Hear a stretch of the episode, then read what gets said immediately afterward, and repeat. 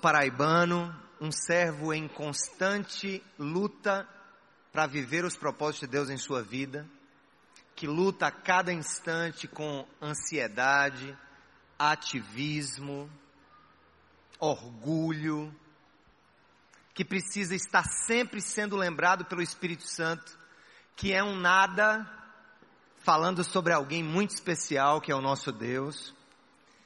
E estou aqui hoje muito feliz. Essa comunidade, ela, ela faz parte das entranhas da minha vida espiritual.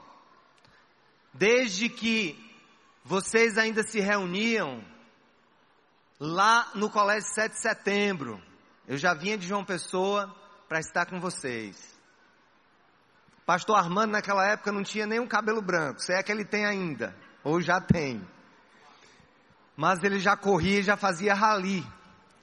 E eu sou daqueles que teve o privilégio de andar com Deus só depois dos vinte e poucos anos. Quando eu falo andar com Deus, eu quero que você me entenda. É bem possível que todos nós aqui brasileiros, onde 89% se declaram cristãos, de alguma maneira a gente andar com uma cultura cristã desde pequenininho. Mas andar com uma cultura cristã não significa andar com Deus. Tem gente que nasce até numa igreja como essa, mas ainda não anda com Deus. Anda com a IBC, anda com, com os líderes, anda, enfim. E eu tive aos 22 anos a graça de ser alcançado, porque se dependesse de mim, eu não queria saber nada de Jesus, eu queria saber mesmo, era de tocar guitarra, Pink Floyd e fumar maconha. Era o que eu queria. E estudar e ganhar dinheiro, né? Então, pessoal, hoje, eu estou aqui desafiado por Deus para falar de algumas coisas. É um mix do livro de Neemias, que nós vamos abrir daqui a pouco, capítulo 1, a história de um homem generoso, de um homem que fez algo por alguém. E eu vou mais longe, algo que fez algo por alguém, muitos alguém, muitos milhares de pessoas foram abençoados pela história desse líder. Por que, que eu digo que a minha vida é parecida em um certo sentido? Porque quando Deus me chamou para perto de si, eu já estava com a vida ganha. Na época eu já namorava minha esposa Samara, que eu quero apresentar. Danielzinho, tem uma foto dela aí? Olha aí, olha que coisa linda. Eu sou um homem de muita graça, né? De Deus. Nos conhecemos na escola, no Colégio Marista, lá em João Pessoa. A gente tinha 14 anos. Mas ela não quis saber de mim, não. Porque ela dizia, eu era presidente do Grêmio, aos 15 anos ela disse que não queria namorar com uma almofadinha. Ela, ela disse que não entendia como é que um cara botava a farda da escola e um sapato preto bico fino, só porque era presidente do Grêmio. E aí, a gente se encontrou nas ruas da UFPB, da Universidade Federal da Paraíba, começamos a namorar, e aí, fizemos tudo aquilo que um casal sem Deus faz, né? Lancha antes da hora, entendeu? Vai para o piquenique sem autorização, vai tudo aquilo que você, que todo mundo acha normal. E aí tu sabe o que é? Aos 22 anos, Deus entrou na nossa vida e mudou de um jeito que nós passamos um ano esperando o casamento, nos consagrando a Deus. Não mais virgens, mas castos. Não mais intocados, mas santificados pelo Senhor. Então, a minha vida, quando Deus veio, Ele veio numa hora em que eu já estava com a vida organizada. Eu era auditor fiscal do trabalho, isso era 1995, concursado ela também na Justiça Federal. E o Senhor veio na minha vida com essa novidade de igreja, essa novidade de vida com Deus. E o pior, o melhor, com certeza o melhor, com um chamado muito louco para falar para as pessoas sobre o que ele fez na minha vida, mas especialmente falar para homens e mulheres comuns. Quando eu falo comum, eu sei que essa igreja é uma igreja de homens e mulheres comuns. Os pastores são homens comuns. Mas quando eu falo isso em um ambiente de igreja, estou querendo dizer o seguinte: um ambiente em que a nossa fé se exerça no chão de fábrica, no escritório, na rua, no consultório, na universidade. Por isso que a minha vida tem muito a ver com a vida do Neemias. E eu quero te convidar a abrir o livro dele, que vai ser a base para nossa reflexão nessa tarde, noite, na realidade. Abre aí comigo. E você vai no livro de Neemias, que é depois do livro de Esdras. E no capítulo 1 você vai acompanhar comigo essa leitura. Todo mundo achou? Todo mundo achou ou não? No mês de Quisleu, no vigésimo ano, enquanto eu estava na cidade de Suzã, Anani, um dos meus irmãos, veio de onde, pessoal? De Judá. Com alguns outros homens, e eu lhes perguntei acerca dos judeus que restaram os sobreviventes do cativeiro e também sobre quem? Jerusalém. E eles me responderam: aqueles que sobreviveram ao cativeiro e estão lá na província passam por grande sofrimento e humilhação. O muro de Jerusalém foi derrubado e suas portas foram o que, pessoal? O que, pessoal? Destruídas pelo fogo. Quando eu vi essas coisas, vamos ler agora, o que é que ele fez? Sentei-me e chorei. Passei dias lamentando-me jejuando e orando ao Deus dos céus, e então eu disse: Senhor Deus dos céus, Deus grande e temível, fiel à aliança e misericordioso com os que te amam e obedecem aos teus mandamentos. Que os teus ouvidos estejam atentos e os teus olhos estejam abertos para a oração que o teu servo está fazendo diante de ti, dia e noite, em favor de quem, gente? Dos teus servos, o povo de Israel. Confesso os pecados que nós, os israelitas, temos cometido contra ti. Sim, eu e o meu povo temos pecado. Agimos de forma corrupta e vergonhosa contra ti. Não temos obedecido aos mandamentos, aos decretos e às leis que deste ao teu servo Moisés. Louvado seja o nome do Senhor. Amém? Deixa aberta a Bíblia. Pessoal, o mundo em que nós vivemos está todo quebrado.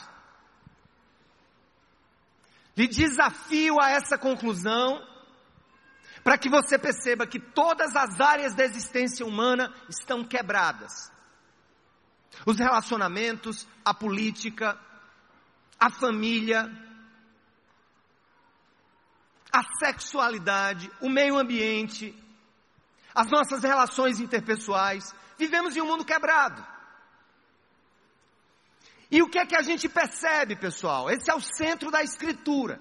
Se você não entender isso, você não vai entender nada. Deus não fez as coisas para serem como elas são. Quando Deus criou céus e terra e humanidade e fauna e flora e cosmo, ele disse lá em Gênesis que tudo que ele fez era o que, gente? Bom, belo. Vamos falar em termos filosóficos. O sonho da estética, belo. O sonho da beleza. O sonho da ética, perfeito.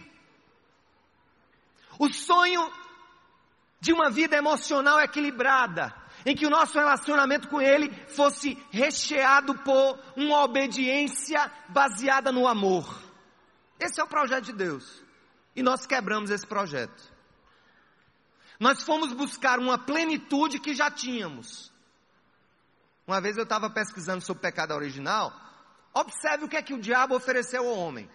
Se você comer do fruto, você será o que? Igual a Deus.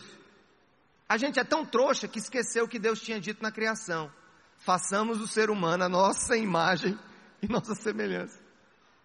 O pecado original, sabe o que é? Em outras palavras, é buscar algo que já tínhamos, só que não queríamos aceitar e admitir que tínhamos de graça por Deus, fomos buscar pelo nosso próprio esforço. O pecado original é o homem tentando acertar o que já estava acertado. Buscar o que Deus já tinha achado. E conquistar o que Deus já tinha concedido. Esse é o sentido teológico do pecado. O diabo ofereceu ao homem o que ele já tinha. E o homem desacreditou que Deus era perfeito e foi atrás do diabo. E o mundo é o que é por isso. Nós estamos a cada dia tentando consertar as coisas, mas nós não conseguimos. Sabe por quê? Porque a humanidade quer consertar as coisas a partir dela mesma. E agora ela não pode. Porque o que Deus fez perfeito e que nós quebramos, só Deus pode consertar. É por isso que a gente leu aqui na carta aos Efésios, na hora do dízimo, que isso é uma graça. Ser cristão é uma graça, meu querido. Eu vou dizer uma coisa para você. Chamar Jesus de Senhor é uma graça, não é mérito teu não, brother. Não é mérito nosso não. É graça, só graça. Ninguém aqui tem mérito para entrar nesse projeto. E a Bíblia é o que, meu querido? A Bíblia é Deus intervindo na história para dar a ela um final perfeito, feliz e pleno. A Bíblia é só isso. Se você pegar de Gênesis Apocalipse, é o que? É Deus pegando um jardim quebrado pelo pecado e construindo uma cidade que desce do céu. Por que, que desce do céu? Porque não pode ser construída por você nem por mim. Qual é a nossa tarefa então nessa história? Que a gente chama de vida. Nos 30, 40, 70, 80, 90 anos de vida que você vem a ter é participar e ter o privilégio de unir-se a Deus naquilo que Ele já está fazendo. Presta atenção. Quem está consertando o mundo não é a igreja, não. Quem está consertando o mundo é o dono do mundo. E o que é a igreja? É a primícia do conserto. É o primeiro povo que Deus pega para consertar e para dizer aqui, eis aqui a minha vontade. Eu quero que vocês vivam, enquanto comunidade cristã, a antecipação gloriosa do que haverá de ser. Quando a gente olha lá em Apocalipse, o que é que Jesus diz? No final da Bíblia. Estou dando uma passeada aqui, só para a gente se localizar no velho Neemias. Jesus disse o quê? Eis que estou fazendo novas o que, gente? Eu não ouvi você. Eis que estão fazendo novas todas as coisas. Ele está fazendo novas. Ele fez você novo. Ele nos fez novos. E Ele está agindo para consumar o plano perfeito dele. No meio dessa história, antes da vinda de Cristo, em todo o seu processo de preparação, a gente sabe que Deus escolheu um povo. Antes de escolher a igreja, Ele escolhe Israel como a igreja no Velho Testamento. A comunidade do pacto foi Israel. Ele escolheu um povo apenas. Não porque era bonito, nem porque era feio. E cuidado você que acha que o judeu é um povo melhor do que o brasileiro ou, ou, ou boliviano ou uruguaio. Pelo contrário, vai ler a Bíblia. O povo judeu era um bicho carne de pescoço, meu amigo. Pecou contra o Deus que o escolheu o tempo todinho. E Deus dizendo: não faça isso, não faça isso, volte para mim. Mandava profeta, matavam o profeta, mandavam um emissário, desdenhavam de Deus, até que Deus disse assim: eu vou levar vocês cativeiros da terra que eu lhes dei. E aí eu vou ensinar vocês a obediência a mim. Deus então envia um reino, o reino da Babilônia, que vai no ano de 586 a.C. ajudar, destrói Jerusalém, leva cativo os melhores homens daquela cidade, daquele reino leva para a Babilônia, e lá aquele povo fica, e lá aquele povo aprende sobre ter um Deus único. E Deus disse: agora está na hora de voltar. E ele escolhe um outro rei, de outro reino, Ciro. Não é o Gomes, Ciro. Ciro, rei da Pérsia. E aí Ciro assina um decreto para libertar o povo de volta. O povo volta. Primeiro vem Zorobabel, reconstruir o templo. Depois vem Esdras, restabelecer a lei e o culto. E o terceiro que Deus estava chamando para unir-se a ele era Neemias. Esse cara aqui. Esse cara aqui era um profissional como você e como eu. Um profissional que trabalha, que tem coisa para fazer. Neemias não era sacerdote, Neemias não era levita e Neemias não era da família real. Ele era auxiliar do rei Artaxerxes I da Pérsia. E estava lá ele, lá na Pérsia. E ele procurou saber com uma comitiva que chegou lá sobre como estava a situação de Jerusalém. E ele perguntou: Como é que está Jerusalém? Me diga. Jerusalém está uma tristeza, os muros estão derrubados, o povo está sofrendo, o povo está em opróbrio, o povo está em constante luta e dor e choro. E ele ousou fazer uma pergunta sobre como estava o seu povo. Sabe aquele tipo de pergunta que normalmente eu e você fazemos, mas não queremos a resposta? Meu irmão, como é que você está? Mas não me responda não, porque não tenho tempo. Sabe aquela pergunta que geralmente a gente faz despretensiosamente? Ele não fez. E pode até ter feito. Mas ele chegou para Anani, um dos seus conterrâneos, já que ele nasceu no exílio, e disse: Como é que está a minha cidade? Jerusalém está mal, Neemias. Não está bem. Primeira coisa que eu quero que você entenda, para que sejamos uma igreja generosa, para que possamos fazer o bem a alguém, para que sejamos usados nesse processo maravilhoso de restauração cósmica,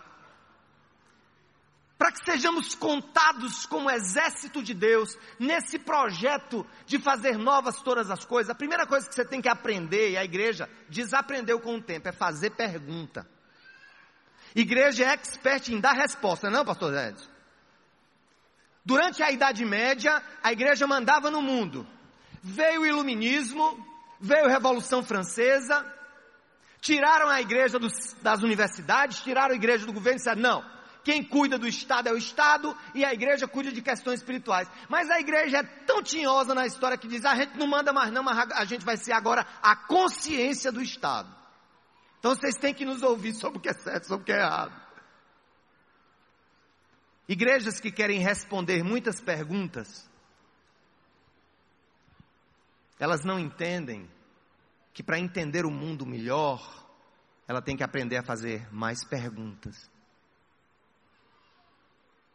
Como está Jerusalém? Como está Fortaleza? Como está João Pessoa? Como está o sistema prisional dessa cidade e desse estado? Como andam os idosos? Como anda o povo na rua? Como é que está o sistema de saúde pública? Como anda o nível de corrupção? Qual é a realidade que me cerca? Em que mundo eu vivo? Gente, eu vou dizer com todo respeito, e digo com todo respeito, com a autoridade de quem tem um lugar tão bonito quanto esse para se reunir no domingo. Isso aqui é a corte, meu brother. Isso aqui é o melhor lugar do mundo para se estar nesse momento. Me diga outro lugar. Melhor do que isso aqui? Cadeirinha, bracinho, ventinho, sonzinho, um paraibano contando causas para você. Isso aqui é ótimo, isso aqui é a corte. Não há igreja generosa e não há um povo generoso que não comece fazendo perguntas. Como está a situação da minha vida? Como está a situação do meu casamento? Como está a situação da cidade? Como está a situação da minha sexualidade? Deus quer que você faça perguntas, porque Ele quer, a partir das respostas, começar um processo de restauração que você precisa participar e viver.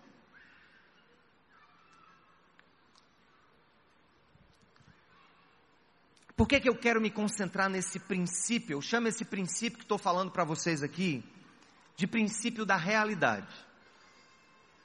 O que é o princípio da realidade? Eu também chamo de princípio da realidade factual. Quando a gente chega a uma conclusão que fatos não devem ser encarados como nossos inimigos, devem ser encarados como nossos aliados. Quando você faz uma pergunta para si mesmo, para o espelho, para o seu cônjuge, para a cidade, e aquela resposta que você talvez não queira ouvir vem, e o fato emerge, e a realidade surge, isso tende a nos assustar, gente. Eu vou dar um exemplo para vocês de quando fatos são nossos aliados, não nossos inimigos.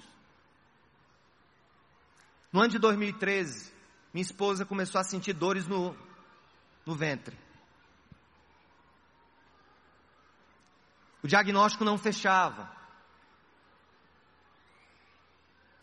Não fechava de jeito nenhum. Não batiam, as, as coisas não se juntavam. Até que ela fez um exame diagnóstico, uma esteroscopia diagnóstica, para tirar um pedaço de um mioma que tinha se degenerado no seu útero. E de repente, o médico saiu feliz da sala, disse: Olha, tiramos quase 90% do mioma, vamos mandar esse material para biopsiar. E olha, pode ficar tranquilo, que isso aqui é tranquilo. Passaram 30 dias, quase. E eu recebi o exame e fiquei feliz, porque realmente não deu nada. Aí o médico disse: Samara, é o seguinte, tiramos 90%, o restinho que tem está aí tranquilo, bonitinho, a gente pode acompanhar. Escolha o que é que você quer fazer. Quer acompanhar? Minha esposa disse: Não, eu quero é tirar o resto. Tirar logo. Quando? Hoje. Hoje tem, marcou o exame, fomos embora para o hospital. E ele fez a retirada, saiu feliz, mandou biopsiar. E para nossa surpresa, um tumor raro, agressivo, letal, em que um em cada 400 mil mulheres vão ter. João Pessoa tem 800 mil habitantes. Só Samara e outra mulher foram as premiadas. Quem quer ter um fato como esse? Depois eu fiquei pensando, amor, graças a Deus que tivemos esse fato no início do fato, em que pudemos fazer alguma coisa, das poucas coisas que poderiam ser feitas. Quase três anos se passaram e, contrariando os prognósticos, Samara está bem, linda e saudável. Teve inclusive as orações dessa igreja. Por que, que teve a oração dessa igreja? Porque o fato veio à tona. Não há restauração de vida, de relacionamento, nem de cidade, quando não impera o princípio da realidade factual. O fato tem que vir na cara da gente. Tem ruína no seu casamento? tem que vir a ruína nos teus olhos.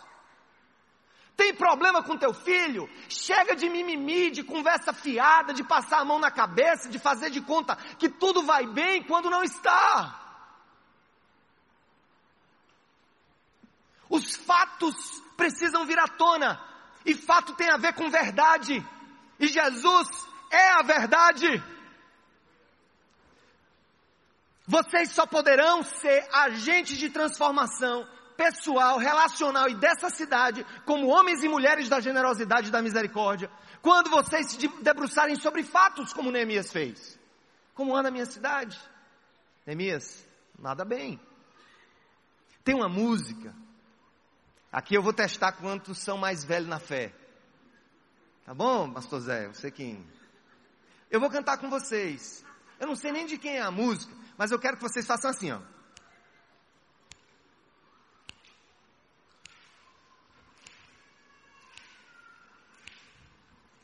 Como é que é? Vai tudo bem contigo?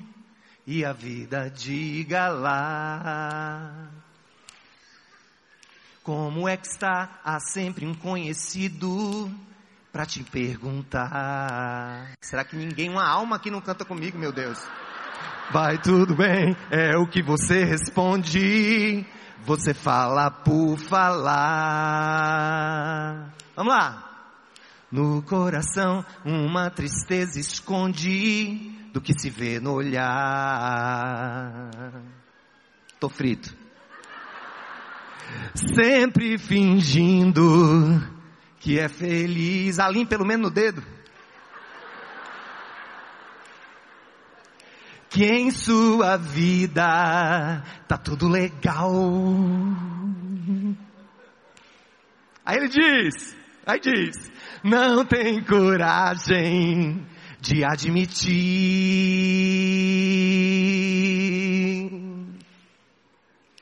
que realmente, para o dedo, está tudo mal, mal de amor, mal, mal de amizade. Dinheiro não tem sem Jesus, yeah, a felicidade não vem. Vamos cantar comigo o refrão. De amor, mal, mal de amizade, dinheiro não tem. Sem Jesus, yeah, a felicidade não vem. Eu tenho uma boa notícia. Se você não conhece a letra, porque talvez você não se encare nem se veja nela. É uma pessoa que olha para a vida e diz que está tudo bem sempre. Tudo bem nada. As coisas não vão bem. O Brasil não vai bem. Os nossos filhos não vão bem com a internet. Nós vivemos a maior escalada de pornografia da história da humanidade. O nosso povo está doente sim, a igreja está doente sim. Os nossos smartphones nos levam a pecar contra Deus dia após dia. Nós estamos adictos de pornografia, nós estamos adictos do mal, nós estamos adictos da insensibilidade, e nós não podemos fazer de conta que as coisas estão bem. Se Neemias tivesse feito de conta que as coisas estavam bem, os muros de Jerusalém não teriam sido levantados. Deus quer restaurar a nossa vida e a da nossa cidade e do nosso país, mas nós precisamos ter coragem de admitir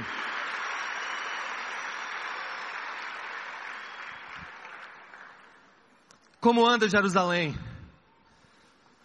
Uh, de mal a pior, Neemias. O que é que ele faz logo depois disso? É o segundo princípio. Para que sejamos uma igreja generosa, um povo que restaura, um povo que vive a restauração todo o tempo. O que é que ele faz? Me diz. Ele ouve, vamos ler a Bíblia, vamos ler a Bíblia. Vai, já que tu não sabe a música, abre a Bíblia ainda. Faz alguma coisa aí, pelo menos. Verso 4. O que é que ele diz, pessoal? Vamos ler comigo. Quando ouvi estas coisas, sentei-me e chorei, passei dias lamentando-me, jejuando e orando ao Deus dos céus. O que é que a verdade produziu em Neemias? O que é que a realidade produziu em Neemias? O que é que o princípio da realidade produziu em Neemias? inquietação. É o segundo princípio de mudança. Você não muda o que não te inquieta. Deixa eu falar uma coisa para você. Vou contar uma historinha para vocês. Quando eu comecei um, um, doutorado lá nos Estados Unidos em 2010 e 2009, eu nem me lembro. Só sei que foi no ano que estava vendo eleições presidenciais. E eu cheguei em Chicago para começar o programa, fui com a Samara um casal de amigos nos levou para um restaurante e uma coisa me inquietou, como alguém que já foi algumas vezes lá na terra do tio Sam. Rapaz, que é do povo. Tem carro na rua, restaurante vazio. Tem ninguém aqui no subúrbio. E eu não entendia, mas eu fiquei aquilo comigo. Que eu não quis ofender o casal de americano, porque pensar o que? Ah, queria que eu levasse para um lugar mais agitado, sei lá. Fiquei na minha, comi. brincou, ele deixou a gente no hotel botei meu pijama, deitei na cama, peguei o controle remoto, comecei a entrar na caixa do nada, porque o homem, como pede o controle remoto, ele entra na caixa do nada, né? A mulher fica querendo, meu filho, você está vendo o quê? Nada. Eu estou assim, estou zapeando. Porque mulher vai no canal, ela vai assistir, né? E o homem, mulher, deixa o homem pegar o controle e ficar na caixa do nada, porque ele está na caixa do nada. Fica assim, ó, lesando, embalecando. Estava lá eu embalecando, eram as nove horas da noite. Quando eu caio no negócio, de repente eu vejo Barack Obama discursando. Barack Obama discursando. E ele começou a falar, e eu disse, rapaz, está tendo uma festa. O que é que está tendo hoje? Rapaz, as eleição. O cabo, o que é isso? Aí eu comecei a olhar assim, de, aí saiu lá na TV, discurso de vitória de Barack Obama, no Grant Park, em Chicago. Quando eu olhei no mapa, 15 quilômetros de onde eu estava. Fiquei com uma raiva grande. Digo, mas rapaz, um fato como esse eu não estou no Grant Park. Aí deu raiva, misturou raiva, aí eu digo. Aí ele começou a falar e usar palavras do Martin Luther King. Júnior. Aquele ativista, pastor batista, negro, que começou uma escalada contra a opressão da população negra americana, a favor dos direitos civis americanos. Aquele cara que diz: Eu tenho um sonho, eu tenho um sonho de ver isso, eu tenho um sonho de ver brancos e, e pretos na mesma escola, eu tenho um sonho disso, tal, tal, tal, tal, eu tenho um sonho disso. E vocês sabem que o Martin, ele foi assassinado. O que é que logo que veio na minha cabeça quando eu comecei a ver o Barack Obama? E olha que eu tenho tendências mais republicanas. Eu comecei a chorar, por quê? Porque eu disse, cara, tá vendo um negócio aqui, tá acontecendo uma coisa histórica diante dos meus olhos. Tem um cara que está colhendo, está fazendo a colheita das lágrimas de inquietação de um cara que morreu por uma causa. E agora o primeiro presidente norte-americano negro está indo ao poder. Uma conquista histórica daquela nação. Por quê, meu irmão? Porque na hora que você conhece a verdade e os fatos, mas eles não te inquietam, você não fez nada. Neemias poderia ter dito, ah é? E sabe por que, ele devia ter dito e poderia ter dito, ah é? Beleza, porque ele nem nasceu em Judá. Provavelmente Neemias é neto de exilado. Ele nunca teria ido, ele nunca foi em Jerusalém, ele nasceu no exílio.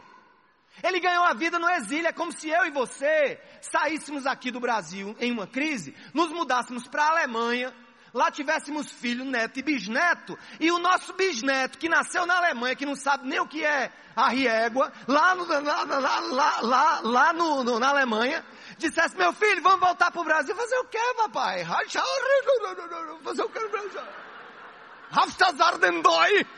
Fazer o quê no Brasil, papai? Eu estou na Alemanha, eu nasci na Alemanha. Neemias poderia ter dito isso. Presta atenção. Eu quero que tu prestes atenção numa coisa. Neemias poderia ter dito, rapaz, isso tem nada a ver comigo. Estou aqui há tanto tempo, eu nasci aqui, eu quero saber de Jerusalém.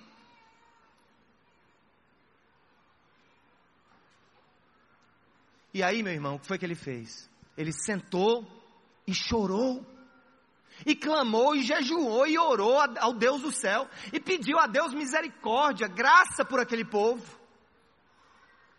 Graça pelo seu povo, ele se inquietou com aquilo. Gente, eu vou dizer uma coisa com você, para você. Não basta a verdade, verdade tem demais nesse país.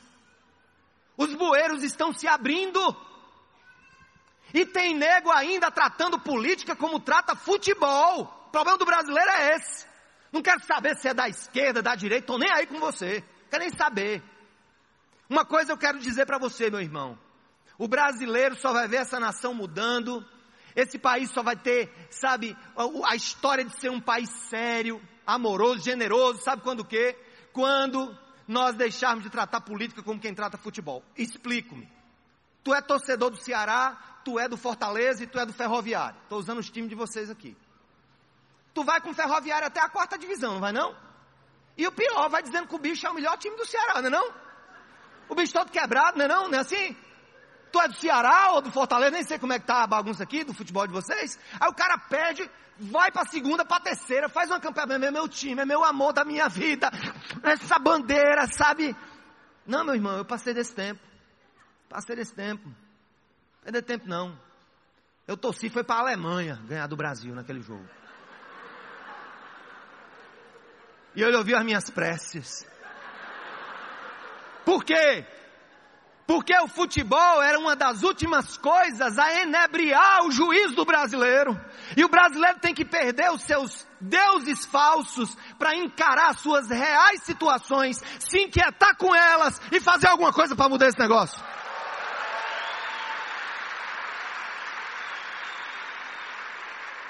Neemias jejuou, chorou, se inquietou. Meu amigo, eu vou dizer uma coisa. Você quer quanto ainda de tempo para se inquietar com a situação que você está vivendo? Quanto mais você quer se inquietar com relação às circunstâncias acontecendo na sua vida, na sua família, na cidade de Fortaleza? O que é que você espera? O que é que a gente está esperando? Eu contei, eu sempre conto isso, eu tenho uma tendência a colesterol alto. Essas presentes que a gente recebe dos pais, já. Pode comer folha, pode se transformar num coelho, colesterol é alto. E aí quando você não ajuda, né pessoal? Aí o negócio piora. E teve um tempo que eu estava estudando para concurso, fiquei gordinho, sabe, barrigudinho, barriguinha quebrada, branquinho. Parecia uma alminha, um gaspazinho, um gordinho. E aí uma vez eu fui, fui, celebrar um casamento, botei meu terno, quando eu apertei, botei a gravata bonitinha, o terno, né, meio, meio jiqui, vocês viram essa palavra, meio jiqui, meio apertadinho aqui atrás, eu abotoei a calça, quando eu puxei, pronto, eu me, me organizei, quando eu respirei para sair, porque eu, quando, quando, a gente tá gordinho, a gente cansa, né, para vestir a roupa, quando eu fiz, a calça fez,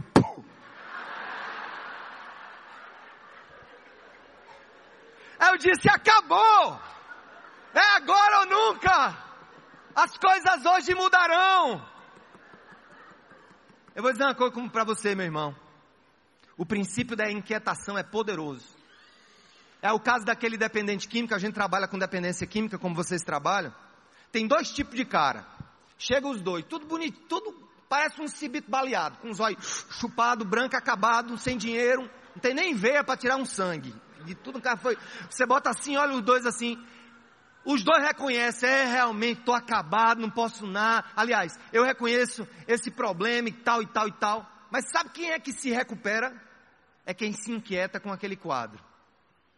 Guarda essa frase. Você não vai mudar nada na vida que antes não te inquiete.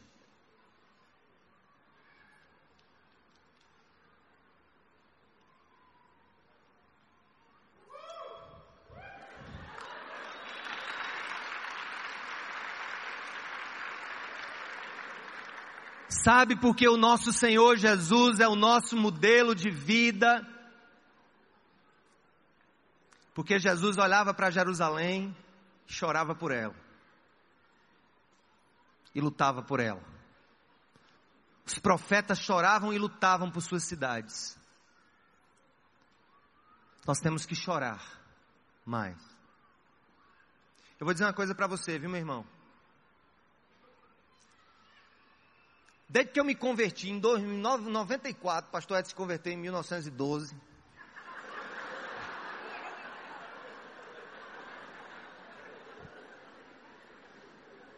Rapaz, eu estou em terra de piadista.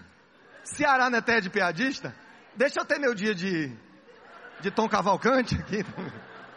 Na Paraíba não sai só Zelezinho. O outro bom que tinha bateu numa carreta.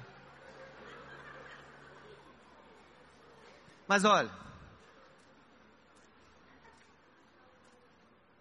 desde que eu me converti, que eu escuto uma lorota, eu já estou chamando de lorota. Brasil, a terra do avivamento. Desde 90 que eu escuto essa lorota, a terra do avivamento. Disseram até que João Pessoa, aí vem os mais espirituais, né? Não, João Pessoa é naquela pontinha, é do eixo da entrada da espiritualidade que vem do outro hemisfério, é na ponta do sol que nasce primeiro. Então Deus vai mandar primeiro. Aí chegam uns, uns cabas e vão orar nos montes lá, e vão para a ponta do seixo orar. E o que, o que eu tenho visto? Igreja cresce, gente se converte, igreja se planta, e o Brasil vai de mal a pior. E diga uma coisa, em que, que o Brasil é melhor do que 1990?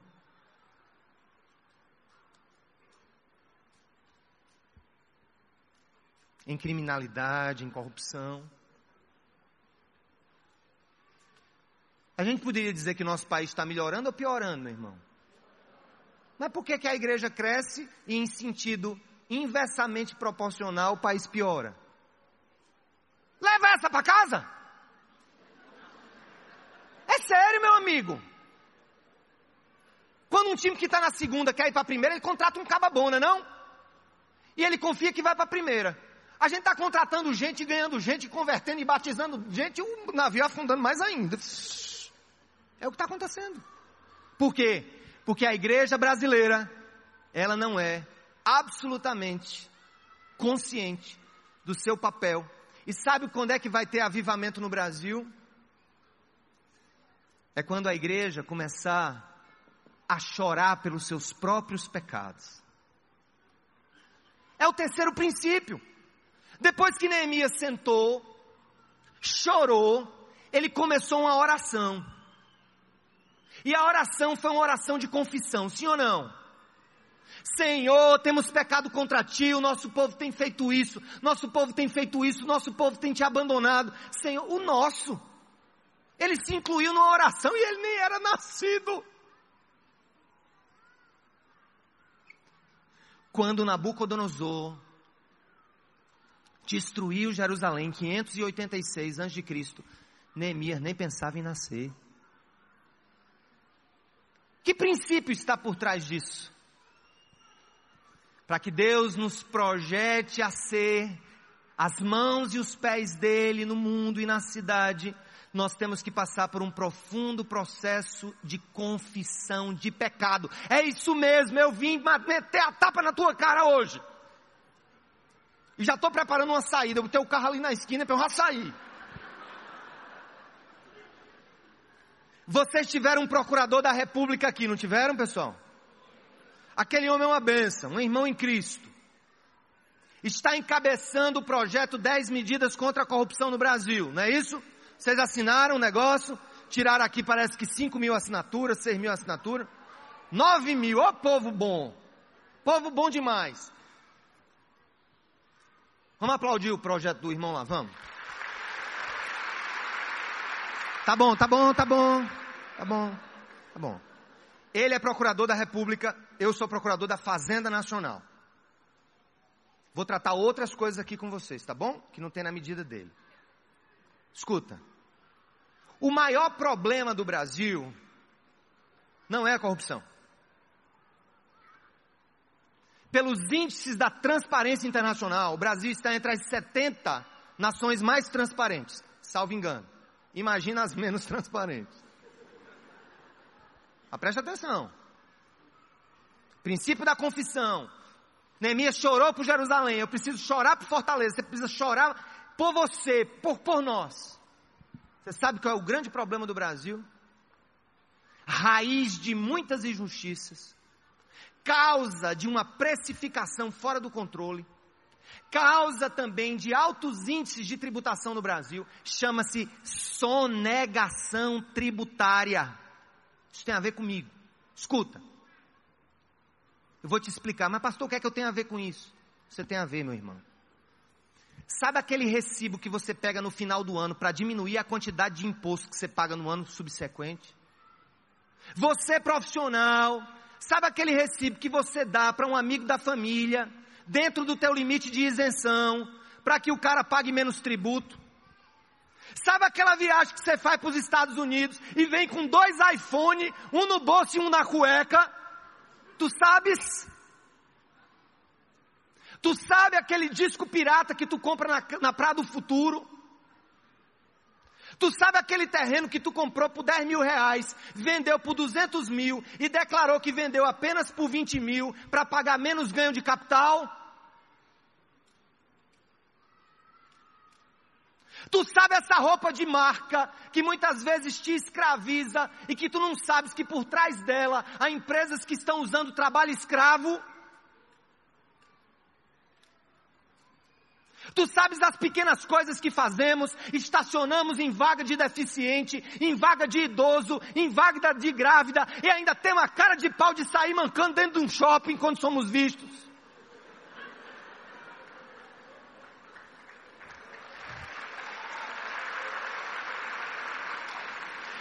Esse é o problema do Brasil! E não tem nada a ver com Dilminha, nem com Dudu.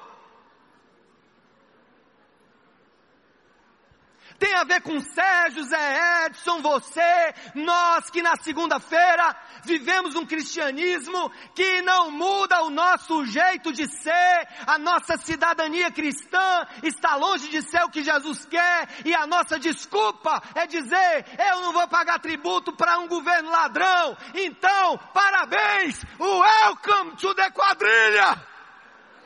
Bem-vindo à quadrilha! Você agora faz parte da quadrilha!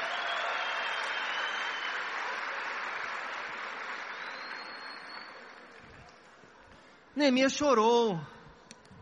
Rapaz, tô cansadinho.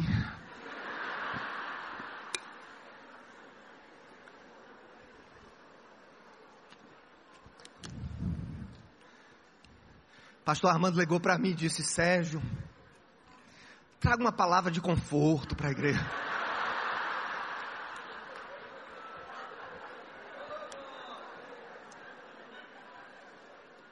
Tô brincando, ele não pediu isso não. Meu irmão, é o seguinte, agora eu vou contar um pouquinho para a gente ir embora. Vamos embora? Eu aprendi uma coisa. Diga que vai embora quando o povo diz que não. Porque se você for achando que o povo está dizendo sim, vai chegar uma hora que eles estão dizendo não e você está achando que é sim e já passou a hora de você ir embora. E hoje de manhã já fizeram uma coisa que me avisou. O teclado começa a tocar lá atrás. Eu ainda não vi o cara, então é porque ainda está valendo. Já já ele chega ali. Já já o tecladista vai para aquele bichinho preto ali. Escute, falar um pouquinho de mim para a gente ir embora. Pessoal, o que, é que tem a ver o livro Gloriosas Ruínas? Com tudo isso, com o texto de Neemias, esses três princípios, realidade, inquietação e confissão, que vai nos lançar sobre o Brasil, sobre Fortaleza, vai nos fazer gente nova. O livro saiu a fósseps. Eu preparei uma série de estudos sobre restauração pessoal, social e relacional. Aliás, pessoal, relacional e social. E a editora Mundo Cristão me procurou, veio lá de São Paulo buscar o Paraíba. Rapaz, você tem que escrever o livro. Não, não tem tempo não. Não tem tempo. Tenho procuradoria, não sei quantos processos. Tenho igreja. E aí o livro saiu contando um pouco de 21 princípios que tem nesse livro para a gente mudar o Brasil, para a gente mudar a nossa vida. Então essa é a temática do livro. Mas o livro também fala da nossa comunidade, um pouco. E aqui eu preciso testemunhar com vocês, porque é a primeira vez que eu, eu já falei para líderes dessa igreja, agora para a comunidade como um todo, é a primeira oportunidade que Deus me deu de ser grato a essa igreja pela sua inspiração, ainda dos anos 90. Quando o pastor Alcimô tinha cabelo, quando o Zé Edson não tinha cabelo branco, e Armando Bispo não tinha problema de coluna. Então, foi lá nos anos 90. As meninas tudo pequenininha, né? Daniel não tinha chegado ainda no barato. Eu vim para cá, eu subi nessa torre, eu fui uma das primeiras pessoas que ele levou para subir nessa torre. Tinha uma torre velha aqui, eu acho que derrubaram, né? Não sei se fizeram ela nova. A caixa d'água. Pois é. Subi, fui inspirado por essa terra, pela história dessa igreja, junto com milhares de brasileiros e pastores, com esses homens maravilhosos, essas mulheres maravilhosas da comunidade. Eu tive que tomar uma decisão muito séria na minha vida, e eu não estou dizendo que foi certa nem errada. Eu só quero deixar você bem tranquilo. Você não precisa fazer o que eu fiz, e nem o que eu fiz é certo nem errado. Foi o que Deus quis que eu fizesse. Do ano de 98 até 2003, eu fui pastor de jovens na primeira igreja batista de João Pessoa. Enquanto eu vivia a transição de ser auditor do trabalho para ser procurador da Fazenda Nacional. E eu confesso que eu tinha um plano pessoal muito forte na área do direito, na área da docência jurídica. Eu queria terminar direito, queria fazer mestrado e doutorado na área jurídica. Cheguei a fazer mestrado em filosofia do direito, mas não fui à frente porque Deus mudou os planos. Em 2004, uma igreja que a PIB de João Pessoa tinha fundado filha da igreja, me convidou para assumir a titularidade. Eu titubeei junto com Samara, porque eu pensei, poxa, é tão bom ajudar alguém que está fazendo um trabalho legal, por que, que eu tenho que fazer alguma coisa nova? Falei com o pastor Estevão na época, né? Ele disse, não, Sérgio, vá lá, você tem muita ideia legal, você é meio doidinho, vá. E você vai ficar na cidade, é filha da igreja, fui para a igreja. Mas eu mantinha no meu coração aquele plano. Não, eu, é uma igreja pequena, eu, não, eu vou alimentar esse povo da palavra, eu vou pregar, mas eu não quero me comprometer tanto. Só que com dois meses de titularidade, bateu na porta da nossa comunidade. A comunidade era uma capelinha de madeira que ficava na beira-mar, na praia do Bessa, em João Pessoa. O púlpito, pessoal, eu saía do púlpito e pisava na areia da praia. Não tinha rua entre a, a capela e a praia. A rua passava do outro lado. Tinha até uma vidraça aqui atrás bonita, o povo prestava uma atenção quando eu pregava. Depois eu descobri que ele não estava olhando para mim, era para o mar, assim. Ó. Então, eu estava lá com aquele plano de ser mais uma igreja, mais um pastor, mais um, um, uma pessoa pregando coisa bonita. E aí uma viúva bateu na porta da comunidade dizendo que o filho estava vendendo tudo em casa para comprar crack. E eu não sabia nada de crack em 2004. Quando ela pediu ajuda, meu filho está tá, tá vendendo tudo para é, comprar e fumar crack. Eu digo, o que, homem? O que é, o que é crack? Não uma droga nova. Eu tinha entendido traque, aquele que joga no chão, no São João. Digo, o cabo está vendendo tudo para comer crack. Crack, a crack, sim. Fui estudar crack cocaine. A borra do que faz a cocaína, uma droga letal, suja, destrutiva, que começou a dominar a minha cidade em 94, em 2004, a ponto de João Pessoa entrar, gente, dentre as cidades de maior consumo per capita de crack no Brasil, uma cidade pacata como João Pessoa. E aquilo, meu Deus, o que é que eu vou fazer?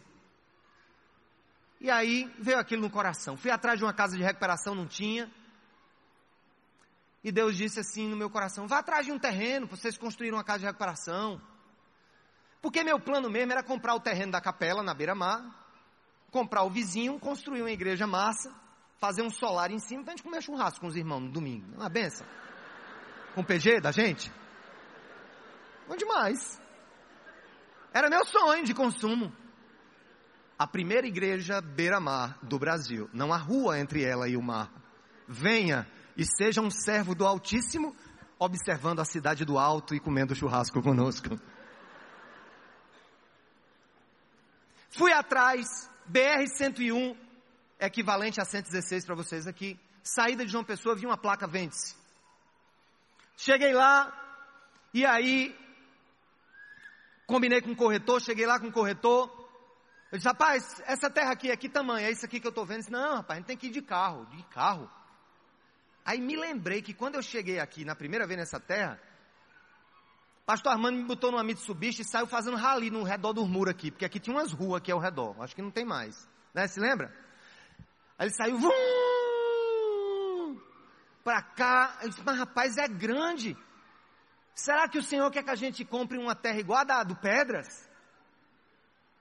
Eu disse, moço, qual é o tamanho do negócio aqui? Eu estou vendo que é grande o negócio aqui, né? É 150 hectares. Eu disse, 150? 1 milhão e 500 mil metros quadrados. Me deparei com essa terra. Mostra aí, Danielzinho. Saída de João Pessoa, 10 quilômetros do centro. Eu digo, mas Senhor, tudo bem, eu não tenho dinheiro, experiência, reputação a igreja tem cento e poucos jovens, jovem trabalha muito, mas é tudo liso. Né? Não tem dinheiro, como é que a gente vai comprar esse negócio? E para que eu quero um negócio? Ah, entendi, o senhor quer que eu trate todos os dependentes químicos do mundo inteiro. Entendi, né? Não, não é isso não, meu filho. Foi aí que eu comecei a aprender a fazer perguntas. E o Espírito Santo falou ao meu coração: faça perguntas para a cidade. Os drogados e os presidiários. E os menores abandonados, os moradores de rua, e os idosos abandonados pela família. A mente santificada pelo Espírito me fez entender em 2004 que Deus queria que a gente pegasse aquela terra e construísse uma cidade nela. Só para você ter uma ideia, isso aqui é gigante. A cidade vive é sete vezes o tamanho aqui do Pedras. Depois eu entendi o que é que a Bíblia diz, que a boa semente gera 30, 60, 100 por um, né? Eu vim para cá, fui inoculado pela loucura sementícia do Pedras, e Deus pariu uma coisa sete vezes maior. Só com uma pequena diferença: sem dinheiro, sem experiência, sem reputação que me pudesse lançar nesse projeto. E aí elaboramos a ideia de uma cidade. Mostra aí, Danielzinho, aquele mapa com as cidades, a cidade, os bairros, os arruamentos, área de treinamento, de tratamento, de educação, área de acampamento, área de devoção, área de conscientização ambiental, porque a igreja deve cuidar do meio ambiente, porque deve ser a primeira promotora do meio ambiente, porque Deus deu a ela o cuidado, e aí área de rio e coisa e tal, a gente separou, eu cheguei em 2004, com três meses de igreja, de paletó e gravata, eu ainda costumava usar aquele negócio. Irmãos, eu quero apresentar um projeto para vocês. Nós vamos comprar uma cidade, um negócio, e Deus quer que a gente construa uma cidade. E a cidade vai ter isso, isso, isso, isso. E os jovens assim, ó.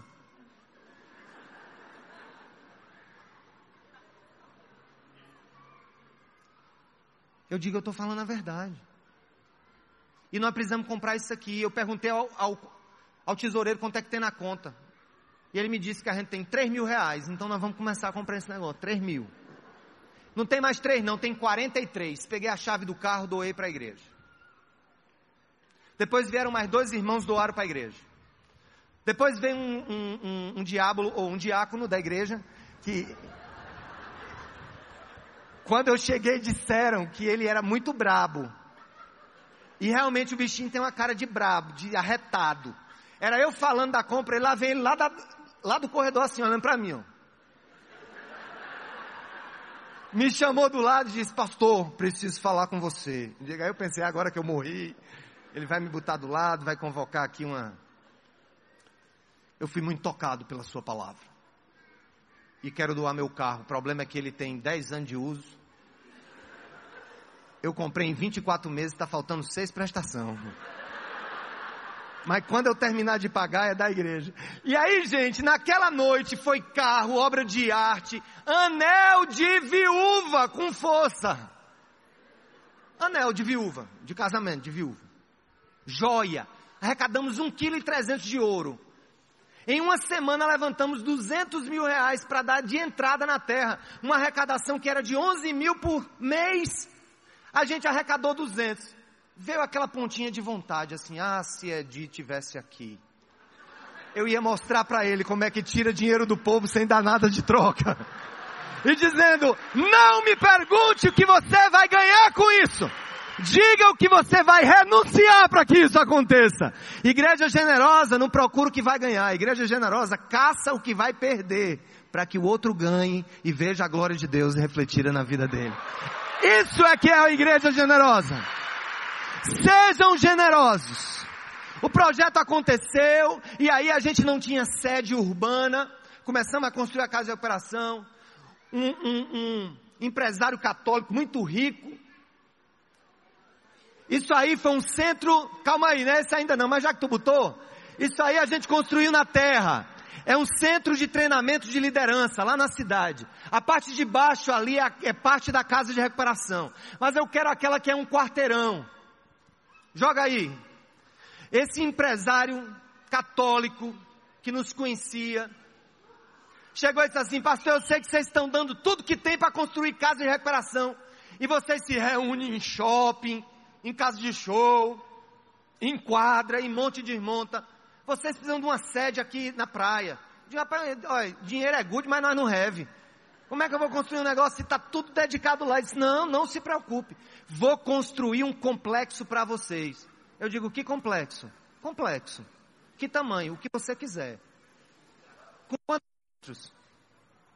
Eu disse, eu não sei como pedir ao Senhor que o Senhor construa alguma coisa para nos alugar. Peça como quem pede a Deus. Não é agora. Eu quero eu quero um centro de convenções, é aquele lá de trás, auditório para 1.500 lugares, sala de televisão, sala de aula. Depois eu quero que o senhor construa uma escola, que eu quero ter uma escola internacional, para trazer gente da favela para estudar com filho de senador. E aí a gente criou a escola internacional. No quinto ano, no primeiro ano de Enem, fomos o terceiro lugar no Enem da Paraíba, na primeira vez que concorremos. Ali Eu tenho a alegria de ter filho de senadores da República que não são cristãos, e nessa mesma escola da bolsa para cozinheiro e para auxiliar de cozinha da nossa comunidade. E eu digo para eles: essa igreja é Robin Hood, tira dos ricos para dar para os pobres. E eu não sou da esquerda. Não confunda esquerda de Karl Marx com a generosidade de Jesus de Nazaré. Não tem nada a ver. E ali começamos aquilo a construir, a nos reunimos ali. Resultado: 11 anos se passaram. Estamos em dois presídios de segurança máxima. Soltamos com o CNJ, Conselho Nacional da Justiça, 700 presos que tinham cumprido pena no sistema prisional paraibano. Cadastramos 350, treinamos 180 e empregamos 120. Estamos em 10 instituições de crianças abrigadas, promovendo apadrinhamento financeiro, apadrinhamento afetivo e a meta da cidade viva não é ajudar orfanato. Igreja não tem que ajudar orfanato. Igreja tem que secar orfanato.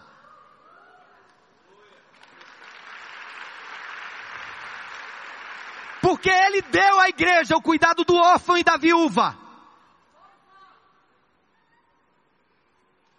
Nossa meta é secar aquele negócio lá. Onze anos se passaram. Quando eu me tornei pastor dessa igreja, eu digo, meu Deus, eu tenho que deixar a minha profissão, eu tenho que deixar a minha profissão. E eu ficava com aquela loucura. Repiso e repito, não estou certo nem errado. Meu sonho toda manhã é dizer assim: Ó oh, Senhor, me deixa só na igreja, me tira aqueles processos que me assombram. Mas como um espinho na minha carne, ainda não ouvi o sim. Fique, meu filho. É duro, mas fique. Em razão da minha profissão, irmãos, e não do meu pastoreio. Quero deixar isso claro para você, que é médico, pedreiro, advogado, professor, artista, músico. Não ache que a plenitude da sua vida para Deus se dará quando você for para um seminário teológico como eu fui. É bênção. Estou estudando teologia há quase 12 anos, formalmente, e amo estudar e não tô, não, não é uma palavra contra o estudo teológico. Eu só quero dizer uma coisa para você. Neemias não era sacerdote, Neemias não era pastor, não era rei, não era profeta. Neemias era um profissional como você e eu, que se inquietou com as realidades que ele viu, confessou o pecado, foi à luta e reconstruiu os muros de Jerusalém. O que o Brasil está precisando da igreja não é só oração, porque oração não enche bucho de quem está com fome e oração não salta preso da cadeia que está cumprindo plena além do que ele deveria estar cumprindo. Quem solta preso da cadeia é profissional que peticiona um juiz de direito e que depois do parecer do parquê do Ministério Público tem uma vida solta. E aí o que foi que eu fiz? Eu reuni estudantes de direito, advogados, formamos uma coalizão de quase 200 juristas, soltamos 700 pessoas na Paraíba de 5 mil do sistema carcerário. E gente, fizemos uma pesquisa na Cidade Viva e chegamos a uma conclusão. O maior índice de profissional na cidade viva é de advogado, juiz e promotor. Por quê? Porque Deus quer usar pastor, quer, quer usar músico, quer, quer usar pastor em tempo integral, quer, mas quer usar pedreiro, servente, advogado, dono de loja, comerciante, médico, odontólogo. É assim que a revolução vai vir! Quando a igreja de Jesus entender quem ela é para o Senhor. Tenho dito. Pastor, posso encerrar? Ele disse que ia pagar minha pizza depois do culto. Até eu subir aqui. Eu contei uma história de manhã, eu vou contar de novo, vou contar. Eu vou contar outra história.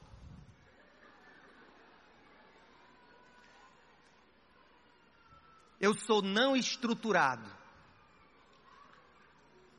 Vou contar outra história. Meu cristianismo começou a funcionar, sabe quando? quando eu fui me aproximar mais daqueles que Jesus ama. E a gente esquece.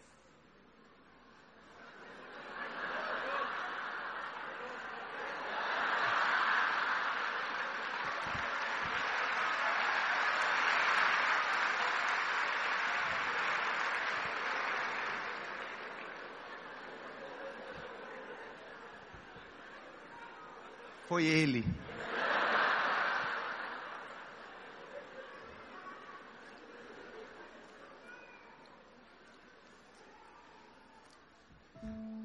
Escute uma coisa. O mundo só, de, só dará à igreja o direito de ser ouvida quando antes ele for tocado pelo amor despretensioso. Tem muita gente fazendo obra social. Ah, tem. Mas com a intenção de trazer para a sua igreja.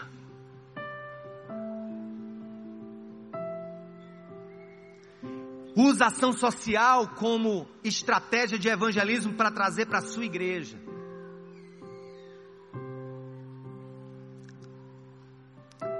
O meu mundo cristão começou a tomar forma quando eu deixei que a igreja não seja o fim, mas o instrumento de Deus para a expansão do seu reino. E uma vez em um dos presídios, eu entrei pelas alas e eu comecei a falar de pérolas brutas que eram achadas por aqueles que trabalham com mineração, que são polidas e trabalhadas. Era um presídio feminino eu passava pelas alas e eu gritava falando sobre isso, usando a metáfora de uma pérola bruta. E eu comecei a me referir àquelas mulheres como pedras brutas. Que Deus estava lapidando, como a mim também. Resolvemos fazer. Isso já tem quatro anos que nós fazemos. É um evento anual chamado Godstock. Não vou explicar o que é, porque é muito longa a história. Mas é um contraponto ao Woodstock lá de Nova York. Fazemos em torno de 50 a 60 ações na cidade e no estado durante um mês. A imprensa se aproxima. Esse ano, a Câmara dos Vereadores de João Pessoa percebeu o nosso amor tão grande pela cidade que incluiu o nosso evento anual no calendário oficial da capital da Paraíba, através de lei municipal. Mas não é isso que eu quero dizer. Em uma dessas ações do Godstock, há uns três anos, nós fizemos uma ação no presídio, que chamamos de Dia de Princesa. Convocamos todos os cabeleireiros, donas de boutique da nossa comunidade, médicos, odontólogos, chefes de cozinha, com autorização do governador e do diretor do presídio, nós fizemos um banquete na ala onde elas tomam sol. Banquete grande, lindo. Eu não sei quem chorava mais, se eram as presidiárias ou os agentes penitenciários. As agentes. Todo mundo chorava ao ver aquilo. Nós recebemos aquelas mulheres quando elas saíram das celas em direção à ala aberta. Fizemos um corredor, formando um túnel de rosas e elas não entendiam o que a gente estava fazendo. E elas passavam elas choravam tanto. E nós comemos. E no final, nós escolhemos as 12 mulheres mais difíceis do presídio. Latrocidas, homicidas, colocamos sentadas E eu, junto com outros líderes da igreja, fizemos a coisa mais especial, ou uma das mais especiais que eu já fiz em toda a minha vida enquanto cristão. Pegamos bacias e toalhas e começamos a lavar os pés delas. Enquanto alguém no microfone ministrava dizendo assim: são vocês que Jesus convidou para o banquete. Os proscritos, os esquecidos, os à margem, os menos santos que vocês. E ali eu chorava feito menino, fazendo uma coisa insana aos olhos do mundo. Um procurador, líder de uma igreja de milhares de pessoas hoje, lavando os pés daquelas meninas. E Deus me ensinou, naquele momento, uma preciosa lição. Ser generoso é ser como eu. Jesus ensinou para nós: eu não quero muita coisa de vocês. Eu não me interesso tanto pelos seus discursos. Eu quero que vocês me sigam. Uma vez me perguntaram, Sérgio, se Jesus voltasse hoje em pleno século 21, qual era a primeira igreja que ele visitaria no mundo? O Vaticano, a Catedral da Paraíba, a Igreja Cidade Viva, e aí eu trago para cá a Catedral do Ceará, de Fortaleza, o Pedras. Onde ele estaria? Hoje eu tenho uma consciência muito plena. Jesus poderia até passar por aqui.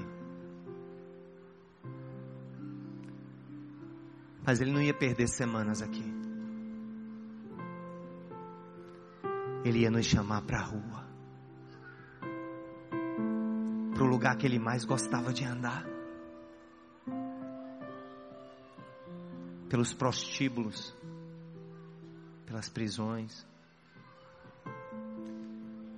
Ser generoso não é modinha, não, meu irmão.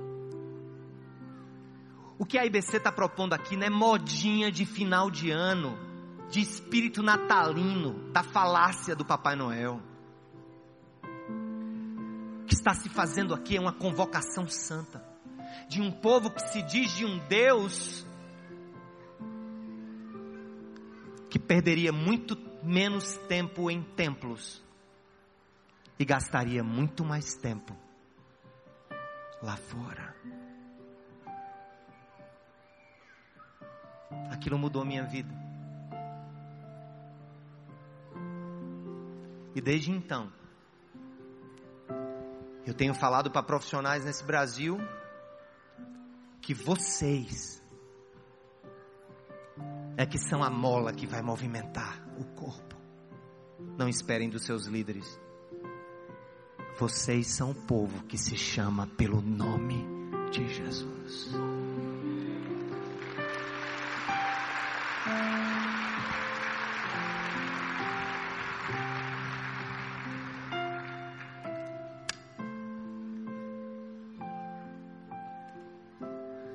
Vamos cantar essa música? Se o cantor não está aqui, bota a letra que eu canto com vocês. Vamos lá? Vamos lá.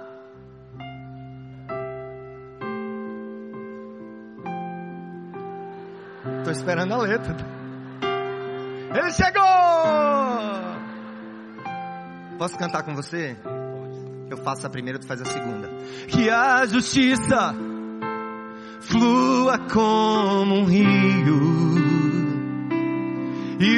amor seja vestimenta dos que são conhecidos pelo nome do Senhor, povo santo. Quero ser as mãos que trazem cura, saciar aquele que tem fome Tendo os olhos com paixão, mostrar tua graça e perdão que traz a vida, restauração. Vamos juntos!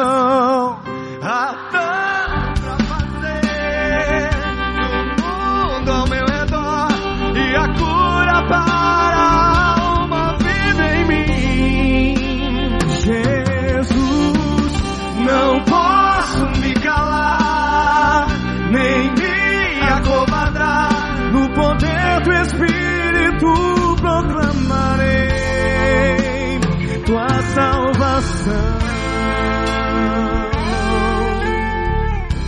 Vamos juntos. Leva-me aos que são sedentos. Eis-me aqui, usa-me em tuas mãos. Tu és oleiro, eu o barro pronto estou para ser moldado. Eis-me aqui. う。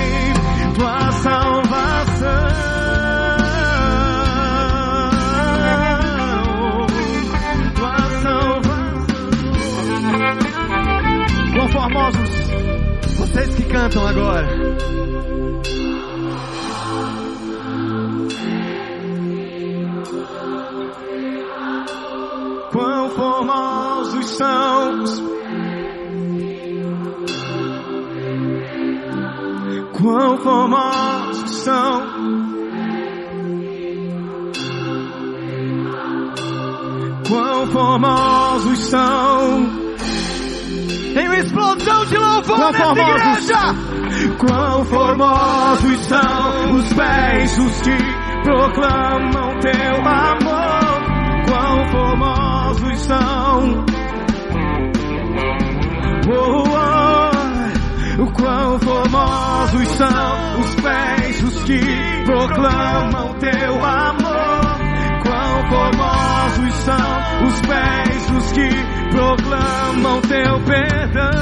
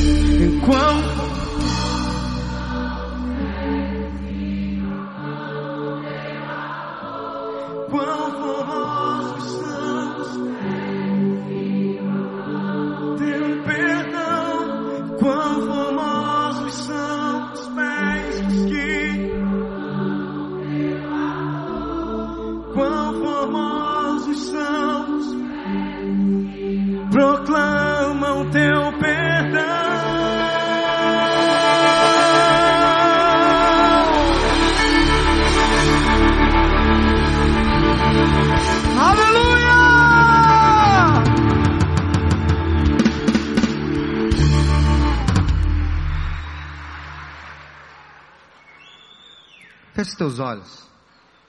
Senhor, obrigado por estarmos aqui. O teu evangelho é tão simples, nós é que complicamos. Um Deus perfeito cria um mundo perfeito. E o homem, na busca de uma perfeição que já tinha, desconfigura o teu plano e traz ruínas a toda a existência.